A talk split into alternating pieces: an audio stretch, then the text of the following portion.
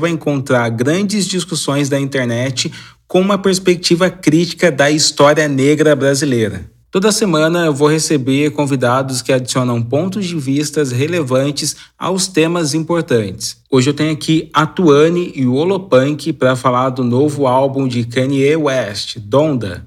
Aumenta o volume, está começando agora, Infiltrados no Cast.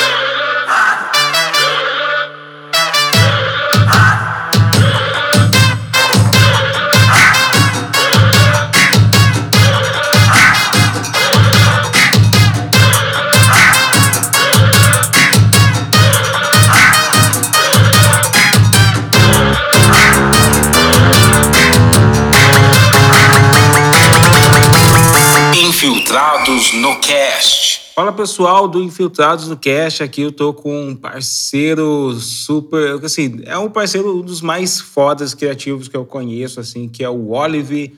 Vocês conhecem o trampo dele porque ele também edita o Infiltrados no Cast. É um produtor musical, um cara que faz coisa pra caralho. Fala aí pra galera, se apresenta aí, porque eu nem sei te apresentar, mano. se preocupando que nem eu às vezes sei me apresentar, tá ligado? Prazer todo mundo, meu nome é Lilo Punk tá ligado? Meu nome é artístico Punk. É, eu sou designer, sou videomaker, sou um criador de maneira geral, mas o meu foco na vida sempre foi música. Ah, tô para lançar alguns trabalhos aí, logo menos, tá ligado? E estamos aqui colando para falar um pouco desse disco doido aí, mais um na, na carreira de Mr. Kanye Omari West. Você já tem, tipo, alguns sons lançados, não tem? Fala aí pra galera. Eu tenho um som lançado mesmo. Eu tirei algumas coisas do ar mais antigas e tal. Se chama Monster, mas era na época que eu ainda usava o nome Olozilla. Eu vou Sim. relançar essa música que eu tô é, dando uma nova cara, né? Um novo arranjo para ela. E aí eu tô me planejando para lançar uma sequência de mais ou menos 20 músicas em uma janela de mais ou menos uns seis meses, entendeu? É, eu tenho um disco pronto já, vou até ter, aqui adiantar um pouco o nome. O nome do disco chama Emocore. Ah, que foda! é. E ele, vai, ele tem sete músicas. É um. Tem, tem quem chame de EP, mas eu prefiro chamar de mini álbum, porque eu acho que o, que o EP ele tem uma um lance conceitual um pouco mais desprendido do que necessariamente um álbum. Então eu considero que é um mini álbum, que é um termo que eles usam muito no, no K-pop, que é já tem um conceito fechado nele, ele não vai trazer, é, não, não vai ser um produto para para puxar outros, né? Tipo, não é uma, uma abertura para um álbum cheio, como, como se diz hoje, né? E logo nessa, eu, vou, eu, pretendo lançar alguns, algumas músicas soltas, alguns singles, tá ligado? Que já estão praticamente prontos. Oi, Tony. O Tony tá entrando Olha, no. Olha, Tony, no... já entrou aqui no meio da nossa gravação aqui, já estamos ao vivo gravando. É, a Tuane, ela é produtora, produtora não, ela, é, ela estuda direito e ela escreve na Perifa Connect, não é, Tuane? Troca uma ideia para a galera se apresenta aí no nosso bate-papo. Oi, gente. Tudo bem? Meu nome é Tuane. Pessoas me conhecem como Tux, que é o meu apelido. Sou estudante de Direito, sou moradora da Vila Operária, que é uma favela da Baixada Fluminense aqui no Rio de Janeiro. E também é, faço parte, né, sou diretora do Perifa Connection, uma organização que pretende disputar narrativas sobre favelas e periferias. A gente escreve para diversos jornais, Estadão, é, Folha de São Paulo, Meia Hora, que é um jornal popular aqui do Rio. Então ainda a gente está nessa disputa né, sobre as favelas e periferias do Brasil. Que foda! E eu já reuni esse time de feras aqui, o Olopunk e a Tuane, pra gente falar do disco do momento, né? Vamos falar de Donda. Donda, o disco do Kanye West, um cara muito polêmico e que tava e que criou muita expectativa aí com essa com esse novo álbum. Vocês tinham expectativa sobre Donda, mano? Vocês tinham alguma ideia do que ia virar? Como não criar, né? Expectativa. Ele fez a gente criar expectativa. Quem não tinha ficou com expectativa por causa dele. No meu caso, eu nem tava sabendo direito disso, eu fui saber dele. É, eu sigo há muito tempo um produtor francês, que ele é meu filho do, do Daft Punk, né? O nome dele é Gezafelstein. Ele já tinha participado do, do ISOS lá em 2013 e tal. Não me recordo se ele teve mais alguma produção, mais alguma colaboração com Kanye West nesse meio tempo aí, mas ele postou um, uma campanha da, da Apple Music com a Beats Buds, né? Com aquele microfone de ouvido lá da, da Beats, que é com a Shakari Thompson, se eu não me engano, acho que eu não, não lembro o nome da, da atleta, é Shakari alguma coisa. E a trilha sonora, ele já, ele já colocava, né? Ele falava, mais uma colaboração minha com Kanye West, é, logo, logo mais apare, vai aparecer aí Donda. Eu falei, oi? Aí eu comecei a entender que tava pra vir um, um, disco novo. Estamos falando de mais ou menos um mês atrás, uns 40 dias atrás, entendeu? Eu tenho uma, uma relação complicada porque eu acompanhava muito a política e o Kenny, ele atravessou muita linha do, do aceitável ali, defendeu o Trump, é, colou muito, assim, ele virou totalmente conservador. Aquele último álbum dele, que é praticamente um álbum gospel eu não, eu não, me, eu não me conectei com esse álbum, tá ligado? Apesar de saber que, é, que tinha uma produção musical muito foda e tal, acho que era no momento de uma mensagem política que parece que ele estava passando um pano para coisas é, horríveis ali, cara. A gente chegou a ver o, o final da história do Trump com os, os supremacistas e os malucos no Capitólio, morreu gente lá e o, e o Kenny ter, de algum modo, apoiado isso é, deu uma queimada, assim. Então, não tava, tipo, esperando Donda, é, mas estava ligado porque o Kenny, ele é um gênio do marketing. Ele é, eu sou publicitário, assim, e eu me inspiro muito na, no Kenny como enquanto um produtor cultural, de um produtor de entretenimento, porque ele sabe fazer show. E é foda, cara. Tem como. É, é, é tenso essa relação, né, mano? De ter que separar o artista do, dos pensamentos dele. Mas, assim, ele é um cara muito pra frente em questão de fazer o show do entretenimento, show business, mano. Então, não tem como você não, não se ligar muito nele, assim. Eu já fui sou diferente, né? Eu me liguei muito com Jesus King. Foi um álbum que eu gostei muito, porque eu já gostava desse trabalho, né? Que não era super consolidado, Standard Service mas que eu acho muito bom. Eu acho o coral, acho o pianista do coral incrível. É, gosto muito de uma versão que eles têm de Overjoyed. Eu gosto muito do que eles. Eu sou cristã, então sou evangélica.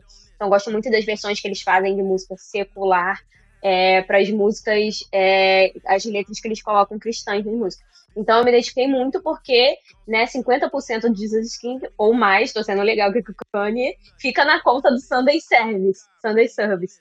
Então eu me identifiquei muito com o álbum por isso. É, mas eu acho que Donda, e eu acho que até em vários, vários critérios, é, o Sunday Service dá várias respostas, né? Parece um, um Kanye West de, de 20, 20 anos de cristianismo, né? Super consolidado.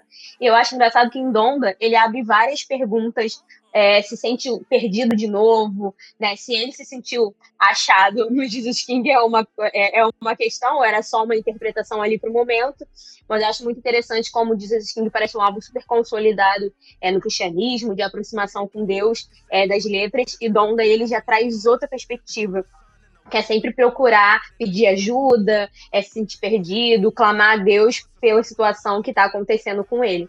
Então, eu acho essa diferença entre os dois álbuns muito interessante. Ô, Tuane, você acha que, tipo, a, a forma com que o, o Kanye é, entrou no cristianismo ali, nesse último álbum, foi tipo de cabeça, assim, uma, totalmente fanático, talvez esse álbum ele mostre um pouco disso, essa, é, um cara que foi de 0 a 100 dentro da religião, e aí depois em Donda ele parece que ele tipo começou a colocar a bola no chão e repensar se de repente ele ele foi com muita sede ao pote ou, ou, ou como você falou mesmo é, buscar respostas que ele achou que ele tinha e que talvez ele não tinha totalmente. Eu acho ah, é, gente que é crente tem as linguagens bíblicas. O pessoal fala muito de uma linguagem de Apocalipse que é o primeiro amor, né? Quando você conhece, você tá. Como qualquer coisa na vida, quando você conhece aquela coisa, você tá apaixonado, tá encantado pela ideia.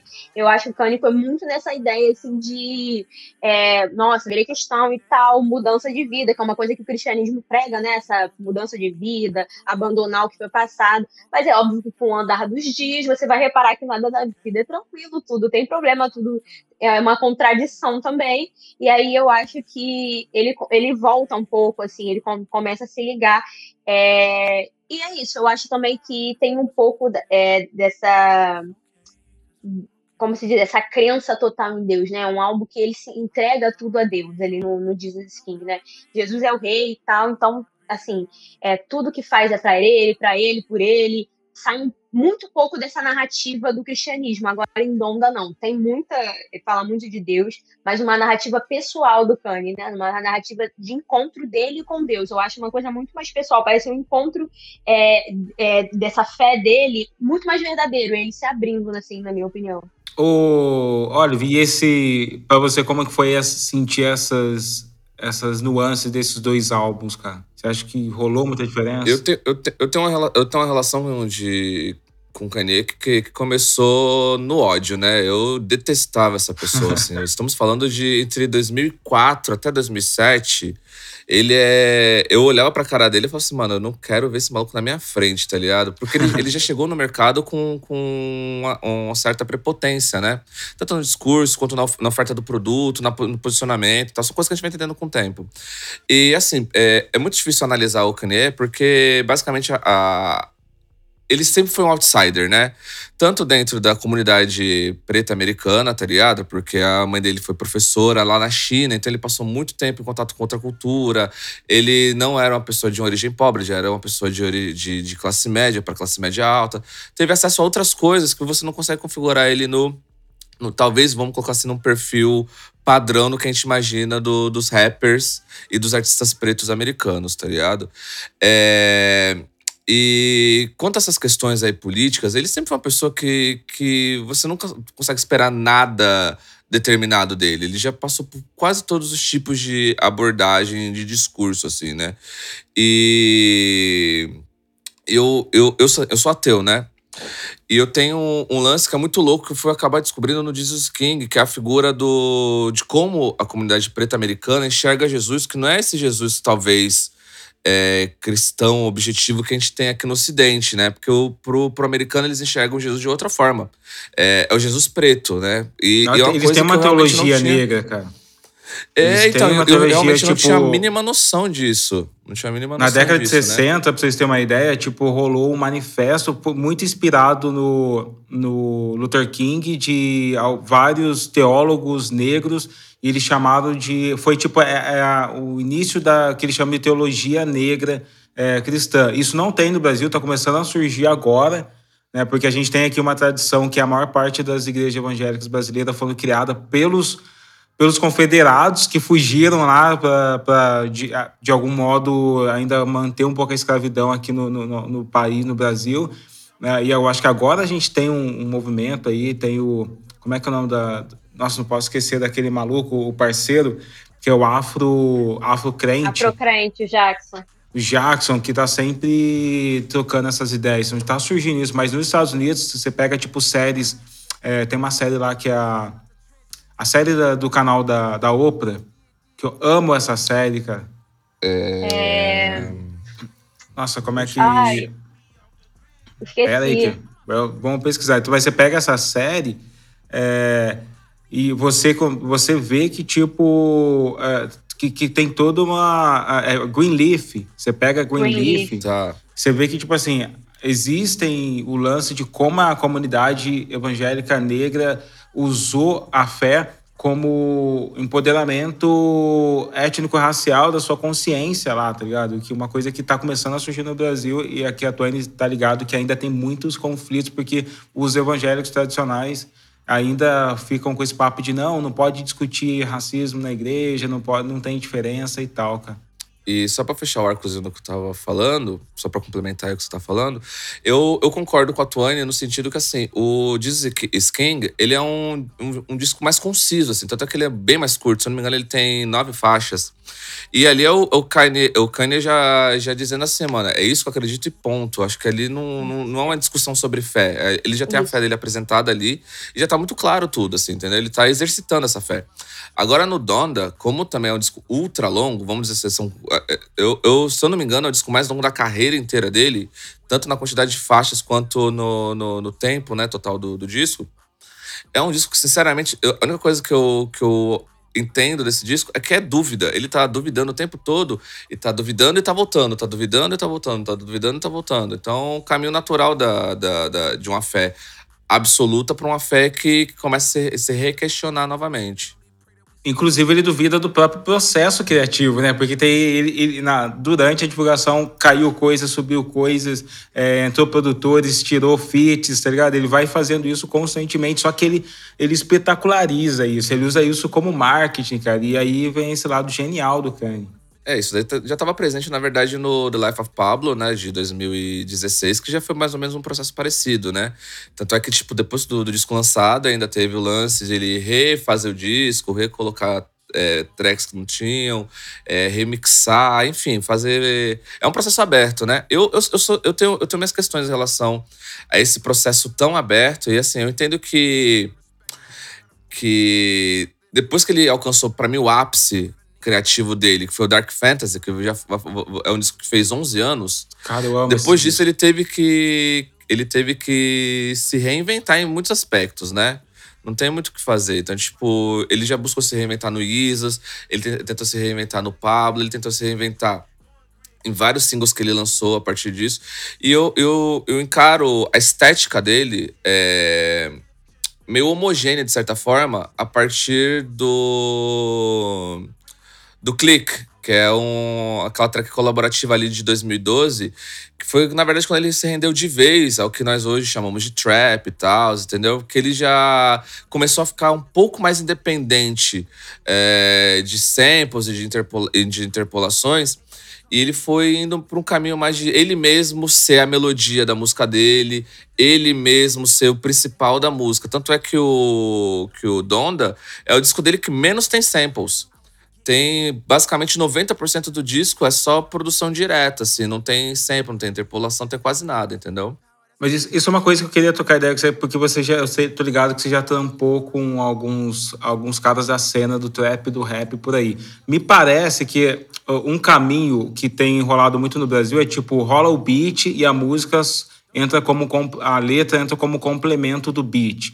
Então, o cara vai complementar. E, eu tenho a sensação de que o Kenny, ele é aquele cara que, tipo, tanto o beat quanto a letra é, respondem a um sentimento dele. Não, não, muito ocasionalmente é uma coisa que nasce junto, ou de repente ele tem um sentimento que ele traduz com beat e, e a letra faz um outro, é, faz um outro complemento. Assim, eu vejo ele como esse artista e que, que, que usa a, o, o, trap como uma expressão completa de um sentimento. Não que não seja as, as personagens, mas acho que você consegue compreender esse lance de tipo você ter a diferença de ter um beat e uma letra sobre o beat e de ter um cara que, que pensa o processo criativo como um todo, assim, mano. Qual que é a sua sensação com isso como Kenny. Eu acho que ele faz, que ele atravessa muito a criação nesse sentido de tentar completar um sentido todo com a música, letra e beat. É que tem, tem, tem várias formas de a gente abordar isso, né? É, primeiro que assim, no Brasil a gente acabou se acostumando a chamar toda essa parte de produção de beat, né? É, o beat, na verdade, quando a gente fala de beat, beatmakers, é a parte rítmica, né? Que é a parte de baterias, percussões e tal. E, e tem um lance muito louco. Aqui no Brasil, quando o produtor, que se considera um beatmaker, que na verdade o beatmaker no, no cenário do pop é o substituto do baterista. Só que às vezes você precisa simplificar o processo, você, em vez de, de contratar um baterista, você tem um beatmaker para desenvolver uma, uma parte rítmica ali, entendeu? É, quando já, já entra uma criação melódica, harmônica, já essa pessoa já deixa de ser um beatmaker, já se torna um produtor mesmo, entendeu? Assim, no sentido completo da, da coisa, né? E, e o processo dele sempre foi muito aberto, assim, de certa forma, entendeu? Então, tipo, ele leva muita gente pro estúdio, tanto é que eu, eu até brinco há uns dois, três anos atrás, a Cardi B lançou o disco dela e um monte de gente ficou criticando porque tinham 70 pessoas envolvidas na produção desse disco. Eu, sinceramente, eu, eu acredito que do, do Kanye é que deve ter passado da, da, da, centena, entendeu? Porque eu dei uma, uma decupada nos, no, em todas as pessoas envolvidas ali, entre parte de composição e a parte de produção, é muito nome, gente. É absurdo. Tem música que tem 10, 12 pessoas envolvidas na, na criação, né? Mas assim, é, qual que é o grande diferencial do mercado americano para o mercado brasileiro, né? Aqui o mercado eh, brasileiro, além de ter pouco recurso, você fica muito dependente de, ah, vou achar um beat, entro no site de beats, né? Só para continuar na, na nomenclatura que é utilizada. Vou encontrar um ali que me interessa, vou comprar do, do, do beatmaker é, eu vou, vou ou compro o, a, a, música inteira sem, sem nenhuma possibilidade de, de mexer na mixagem nem nada, ou eu compro ela aberta para eu. Isso são diferenças de valores, né? Ou seja, é um mercado meio de, de pesca e paga, eu até brinco, tá ligado? É, você chegou lá, tá lá na balança, pegou e leva embora. O processo lá fora, principalmente no mercado americano, é muito diferente, entendeu? Tanto é que lá o, to, todo mundo na cadeia acaba ganhando mais dinheiro porque a, o quanto você se envolve no produto final é muito diferente, entendeu? Então, tipo, dificilmente os grandes artistas vão comprar já uma, uma produção pronta. Eles vão com esses produtores, chamados de beatmakers, pro estúdio, vão começar sempre coisas do zero, vão produzir a exaustão, vão levar tudo quanto é, quanto é gente. Tem, tem gente no estúdio que é responsável só pra, por criar a vibe que é o The Vibe Man. O que, que isso quer dizer? É uma pessoa que tá ali que ela é conectada com, com o público. Então, é uma pessoa que vai falar assim, mano, essa gíria que ninguém mais tá usando. Talvez se a gente for por esse caminho aqui do que tá sendo colocado. Então, é natural que, no final das contas, é, os créditos da, da, da, das músicas sejam gigantescos, porque é muita gente envolvida para criar esses produtos, entendeu? Como que você enxerga o, esse potencial criativo do Kenny, cara? Pra mim, ele é um cara que ele, que ele realmente é muito ligado a uma visão artística de cada produção. Não que os outros não estejam, assim, é que uma vez eu entrevistei o D2 e ele falou assim para mim, pô, é, tem uma diferença entre fazer arte e fazer entretenimento. Tudo bem um dia você só fazer entretenimento e outro dia você resolver fazer uma parada arte. Me parece que o Kenny é, se preocupa muito com essa expressão artística.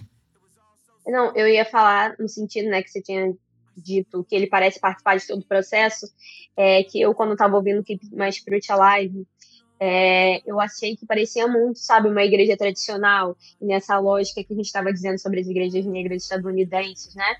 É, eu fiquei imaginando porque a, o fundo da música, né, a melodia que é uma melodia contínua é, e bem consolidada, que eu acho bem diferente de, de enfim, alguns rappers, é, é, me parece um, um, órgão daquelas igrejas tradicionais, daquelas igrejas presbiterianas, aqueles órgãos que pegam na igreja inteira e faz aquele eco. Essa música me lembrou muito isso, e aí eu fico, talvez, né, imaginando ele com essa visão, porque eu tenho eu, eu vejo muito o Kanye dessa forma, né?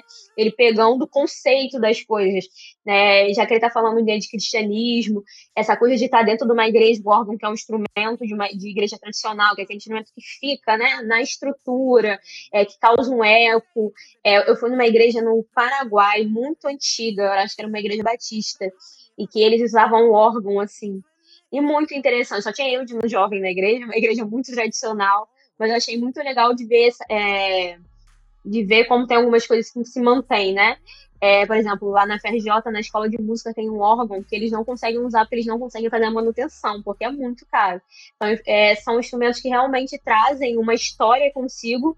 E quando eu estava ouvindo o Keep My Alive, eu fiquei pensando muito nisso, né?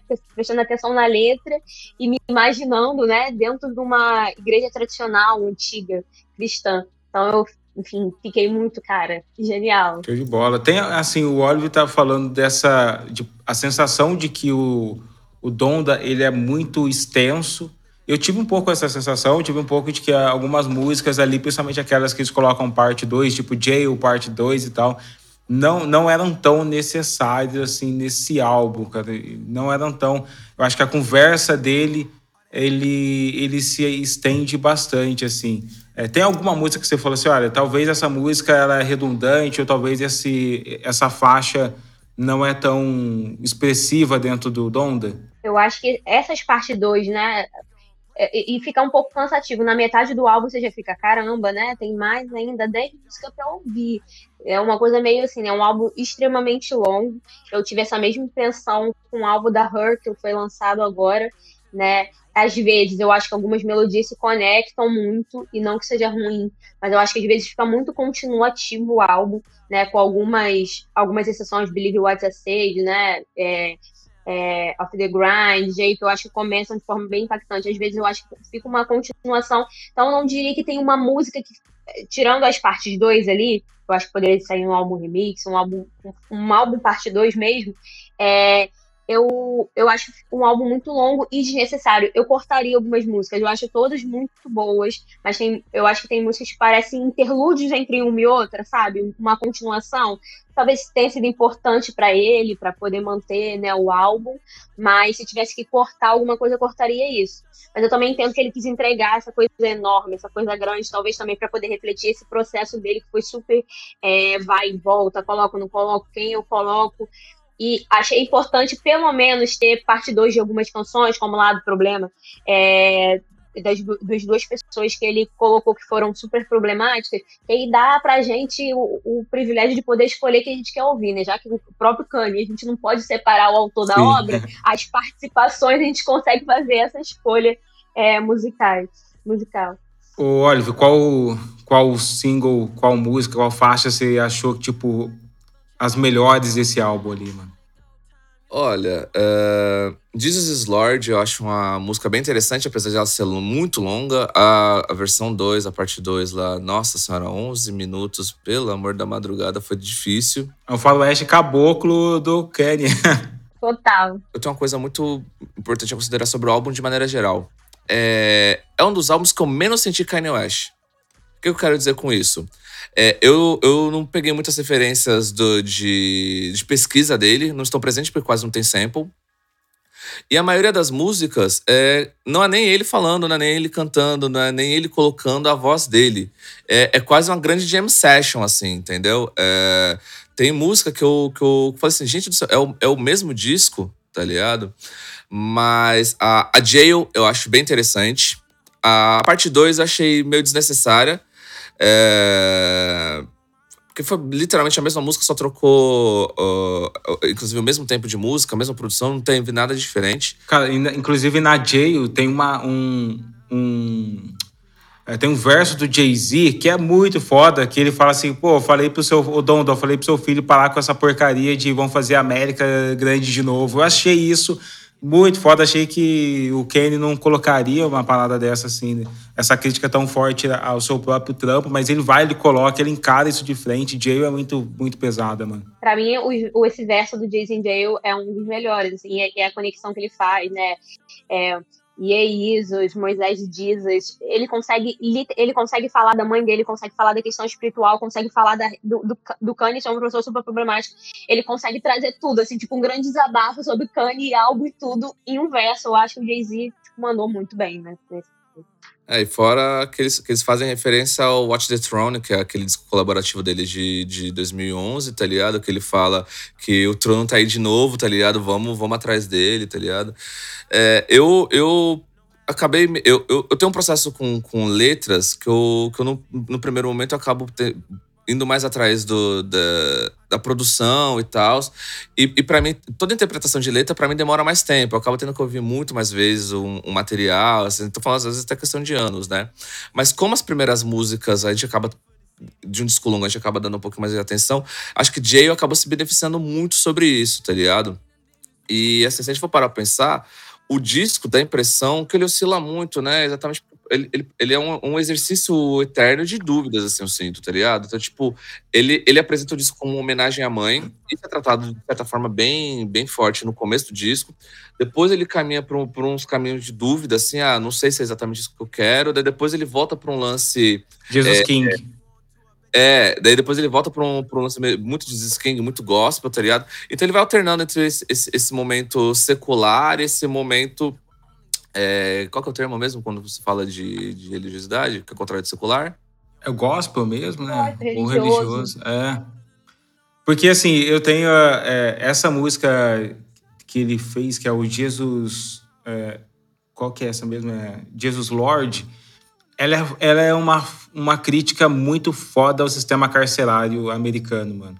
E eu tenho a impressão de que o, o, o Kenny do Jesus King não teria feito essa música não uhum. teria escrito essa letra, tá ligado?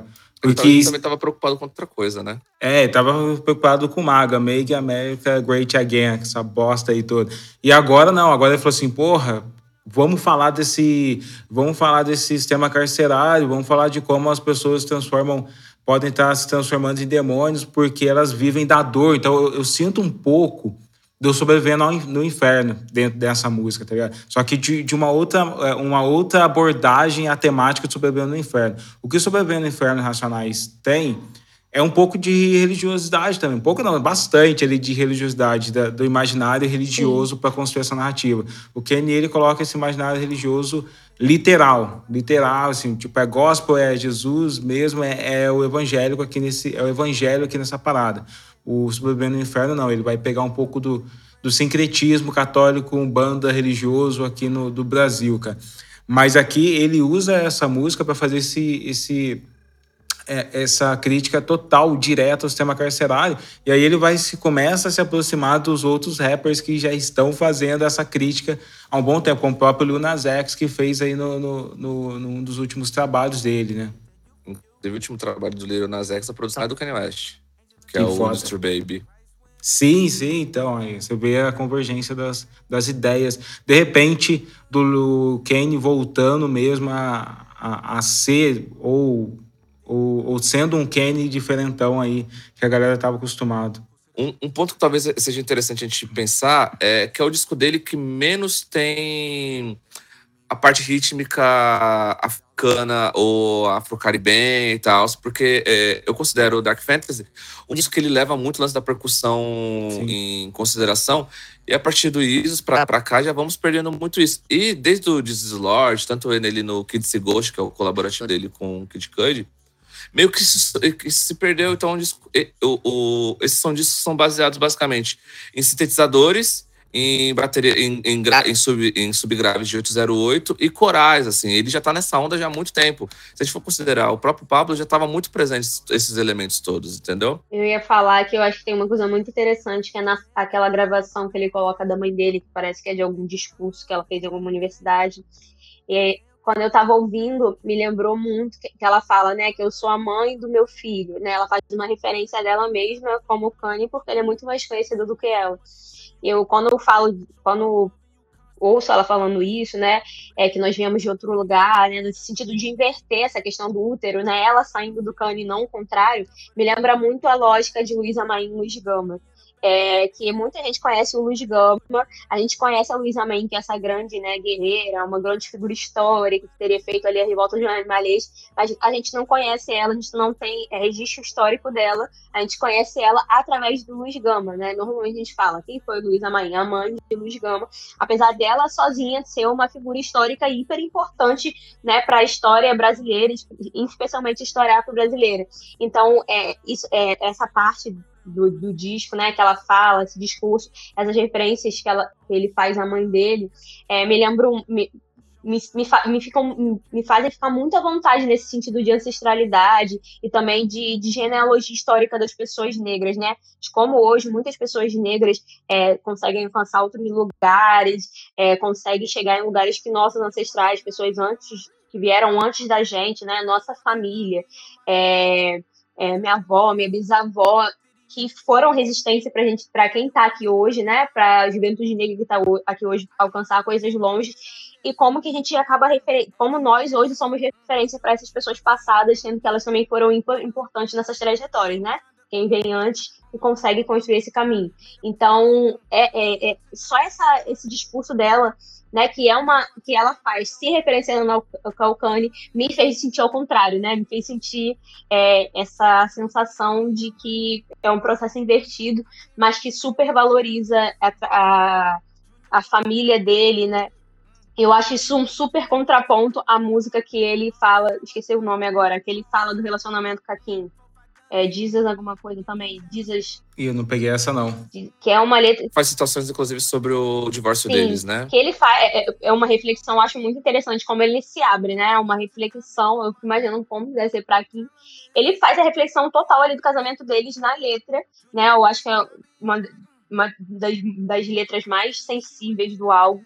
Eu acho muito interessante como ele se coloca ali dessa forma, e eu sempre faço essa contradição, né? Mãe, mãe esposa é, eu acho que ficou uma coisa muito legal de se ver no álbum, assim, eu achei bem interessante. Cara, o Kenny, ele fala diretamente comigo, é muito louco isso. É como se estivesse lendo um pouco da minha alma em algumas faixas, porque eu tenho um lance traumático com a minha mãe, né? Tipo, eu perdi minha mãe faz uns quatro anos por um câncer, tá ligado? E eu vou dizer, eu entendo o Kenny ser quebrado, cara, porque isso também me quebrou. E, e aí, quando você pega algumas letras, tipo Céu e Inferno, que é aquela Heaven and Hell, uhum. mano, é muito. Eu, eu me enxergo muito no que ele tá dizendo e isso me deixa pirado, que eu falo, caralho, como é que eu acho que ele não é maluco e de repente ele tá falando coisas que tá na minha cabeça. Então, será que eu sou maluco também? E, e, ele começa a confrontar, tipo, toda essa questão de. Tem uma outra música que é o controle remoto, que, que inclusive fala muito dessa. É uma das melhores do disco, inclusive. Sim, que fala muito dessa. Que também fala um pouco do que ele fala no Céu e Inferno, que ele diz assim, cara, vocês têm ligado que tem paparazzi dormindo na minha, na minha calçada, vocês sabem o que, que é isso? É, você sabe que. E aí ele vai falar um pouco, vai fazer uma crítica às redes sociais, tipo, a galera tá te odiando nas redes sociais. Eu acho que no Céu e Inferno ele fala de Twitter, mas na, no remoto, controle remoto ele fala do Instagram. E ele fala do Marco Bezos, né? Nós somos todos é, funcionários do Bezos, que é o dono da Amazon.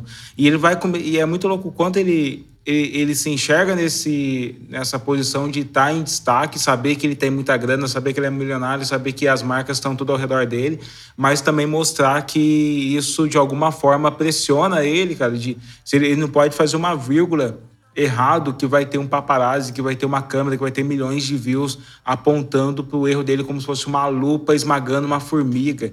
E isso, de algum modo, todo criador que está lá na internet, como influenciador, não sente ah, um, nas devidas proporções algumas dessas, dessas sensações, tá ligado? Eu acho que.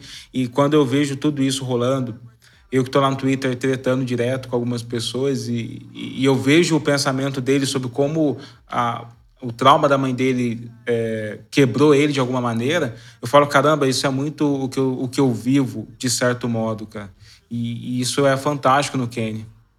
E tem, uma, tem um. Esse discurso aqui que vocês citaram, uh, da mãe dele, tem, tá disponível no YouTube, tá? Qualquer coisa, depois você quiser colocar no, no link do episódio e tal. E ele, esse, esse sempre ele aparece em duas músicas, né? Tanto no Donda, né? Que é que é a grande música, né, o principal, que chama tudo, que inclusive conta com backing vocals da, da Ariana Grande, aparece no, no, numa música meio perdida, qual que é a... É a Praise God, né? O que eu falo é o seguinte, a carreira toda do, do, do, do Kanye é, é baseada nesse motor de ultra exposição, né? A gente não pode esquecer que a mãe dele morreu em 2007. É, em 2007, ele estava no terceiro disco dele.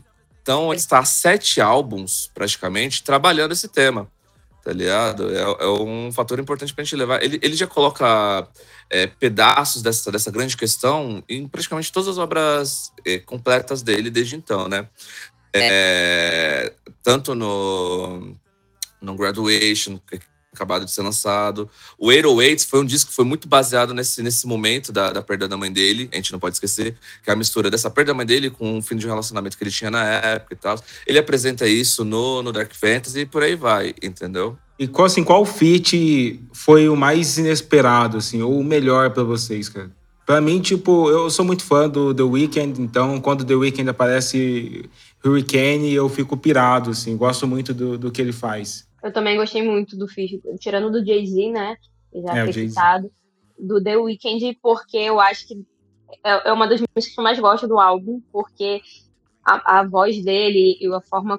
Todas as ele canta três vezes na música, né? Três partes, no refrão e tal. É, a, a, a voz que ele traz para a parte que ele canta, eu acho que encaixa perfeitamente. É uma coisa bem calmaria, é, é, é interrompe né, as, as rimas, né? Que são, são cantadas de uma forma que não quebra. Eu acho que combina muito. E ele terminar a música é, daquela forma. E, e eu, uma coisa que eu acho legal, né? Ele canta a estrofe inteira, e aí na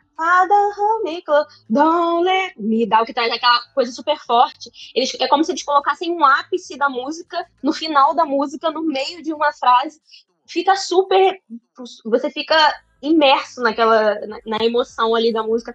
Então eu achei que foi. Teve muita gente que criticou porque achou que a, a, a, o ritmo e os beats, né, da, da primeira versão que ele apresentou de Hurricane estava melhor do que a versão de, do The Weeknd. Então, eu vi muita gente falando nesse sentido, mas mesmo assim, eu prefiro com a participação do The Weeknd, porque eu acho que a voz dele faz total diferença para o que a música se propõe a fazer.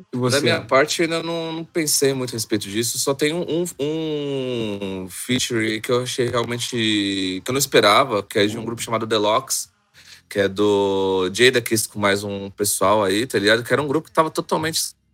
Ninguém mais lembrava deles, né? fizeram sucesso, sei lá, em 2003, 2004, 2005, coisa assim. Daí quando eles, eles aparecem, inclusive, na última faixa, que é a, a parte 2 do Jesus Lord, né?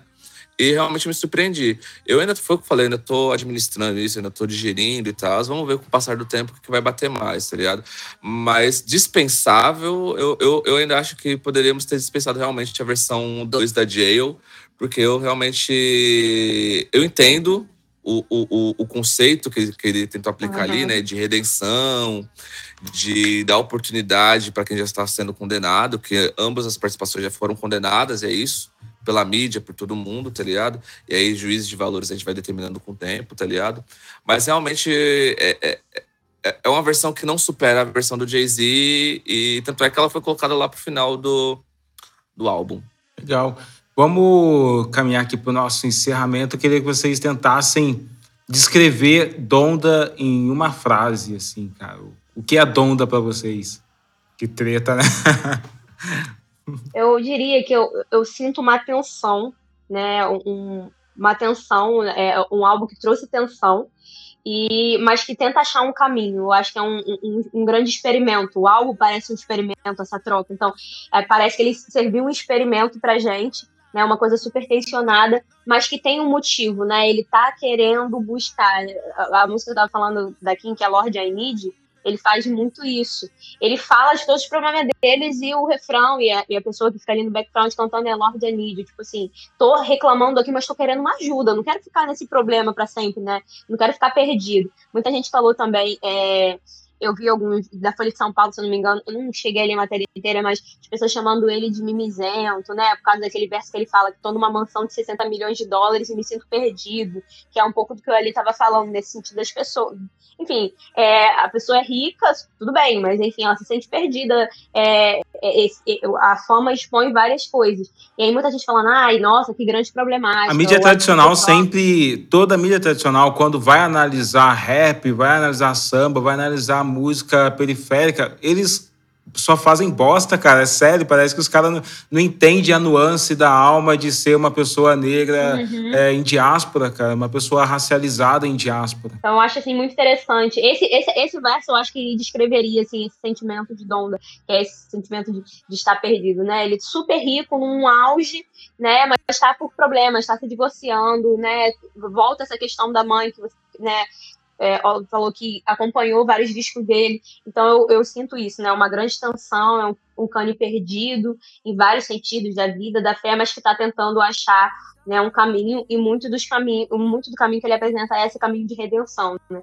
Eu acho que isso ficou muito visível na última audição, a, a, com, a, com aquela com a Kim, né, como a noiva. Eu acho que tem vários elementos ali super cristãos. A, aquela coisa da, das voltas me lembrou muito das voltas da muralha de Jericó, que é uma passagem bíblica. A Kim como uma noiva. Muita gente falou de noiva fantasma. Eu me, eu, eu lembrei muito é, de Cantares de Salomão, que é o livro mais romântico da Bíblia, né? Que Salomão trata é, a a, trata as pessoas que seguem a Jesus Cristo como noiva e Jesus como esse noivo que vem fazer uma redenção, que vem buscar. E, e justamente esse no final, eu acho que tem muito disso. Assim. No outro, ele também subiu arrebatado, me lembrou muito a, a passagem de, Eli, de Elias, né, que é um, um profeta que é o único que é levado arrebatado céu, que não é, apresenta morte natural. E aí eu tô fazendo uma leitura bíblica. Se o Cânone realmente estiver inserido na Bíblia, é, foi, essa, gente Caramba, não, é, então... ele não é tão cristão assim, ele não lê tanta Bíblia assim.